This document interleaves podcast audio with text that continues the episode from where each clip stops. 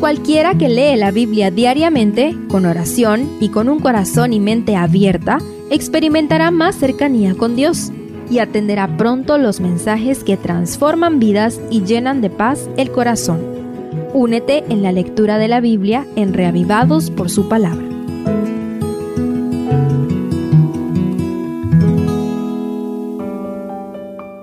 Esdras 5 el conflicto cósmico entre el bien y el mal se hace cada vez más evidente en esta historia registrada por Esdras. Continuemos estudiando juntos esta fascinante historia para enriquecer nuestra vida espiritual. Primero, motivación profética. El versículo 1 inicia diciendo, profetizaron a Geo y Zacarías. Después de varios años de silencio profético, pues la última profecía registrada de Daniel había sido recibida unos 16 años antes, se levantaron los profetas Ageo y Zacarías para despertar al pueblo de su letargo y lentitud para llevar a cabo la obra. ¿Cuán importante es la obra del espíritu de profecía? El pueblo necesitaba entender su papel en aquel momento crítico y los resultados eternos de su fidelidad a la luz del conflicto entre Cristo y Satanás. El don profético no nos ha sido dado para intentar vaticinar el futuro, aunque en ocasiones Dios decide revelar sus propósitos. Principalmente es para alentar e instruir al pueblo para el cumplimiento de la misión. ¿Qué sucedería si en lugar de discutir sobre cómo debemos interpretar los escritos de Elena de White, nos propusiéramos poner en práctica sus consejos y orientaciones para terminar la predicación del Evangelio eterno? Entonces seríamos testigos de la gloria de Dios que alumbrará al mundo. Segundo, el pueblo enfocado es imparable. Gracias a Dios y a los profetas mencionados, el pueblo despertó de su letargo y reiniciaron la reconstrucción con entusiasmo. Me emociona imaginando a todos, hombres, mujeres y niños, esforzándose para terminar la obra lo más pronto posible. La alegría y la unidad que conlleva el trabajo en equipo se respiraba por todas partes.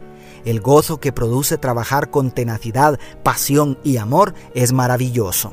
El texto dice que los intentos de los enemigos por detener la obra fracasaron, porque el pueblo estaba altamente motivado gracias a la intervención profética. ¿Qué pasaría si prestamos oído a lo que el don profético está diciendo en nuestros días? Tenemos una obra más grande y mucho más importante que la de los días de Zorobabel. El mundo entero está siendo consumido por la inmoralidad, la incredulidad y la desesperanza. El tiempo de gracia se hace cada vez más corto y el corazón de Dios se desgarra cada vez que muere un impío sin haber experimentado el verdadero arrepentimiento. El Espíritu Santo clama con gritos desgarradores. ¿Dónde está esa voz que clama en el desierto? Enderezad camino para el Señor. Y tercero, desesperado intento del enemigo. Ante la frustración por haber fracasado al intentar detener a los repatriados, el capítulo termina con el registro bien documentado de un intento desesperado del enemigo por detener la obra de Dios en Jerusalén el gobernador Tatnai envía una carta al rey Darío para solicitar que se investigue si es cierto que el rey Ciro había dado orden de reconstruir Jerusalén. Lo más probable es que esta carta haya sido enviada antes que la del capítulo anterior. Si vienes estudiando conmigo desde el capítulo 1 y si los persas habían conservado registro de los reyes anteriores, ya te puedes imaginar la gran sorpresa que se llevarán en el capítulo de mañana. Por muy astuto que sea el enemigo, jamás podrá echar a perder los planes de Dios porque no posee ni la omnisapiencia ni la omnipotencia del Creador de los cielos y la tierra. Satanás anda desesperado y haciendo todo lo que puede por echar a perder la obra de Dios en este tiempo del fin porque sabe que le queda poco tiempo. Pero no tenemos que preocuparnos porque Dios tiene el control. ¿Puedes escuchar la voz de los profetas invitándote a salir y cumplir con la misión de salvar a este mundo? No mires tus fracasos y debilidades. Eres el elegido, la elegida para salvar a la humanidad.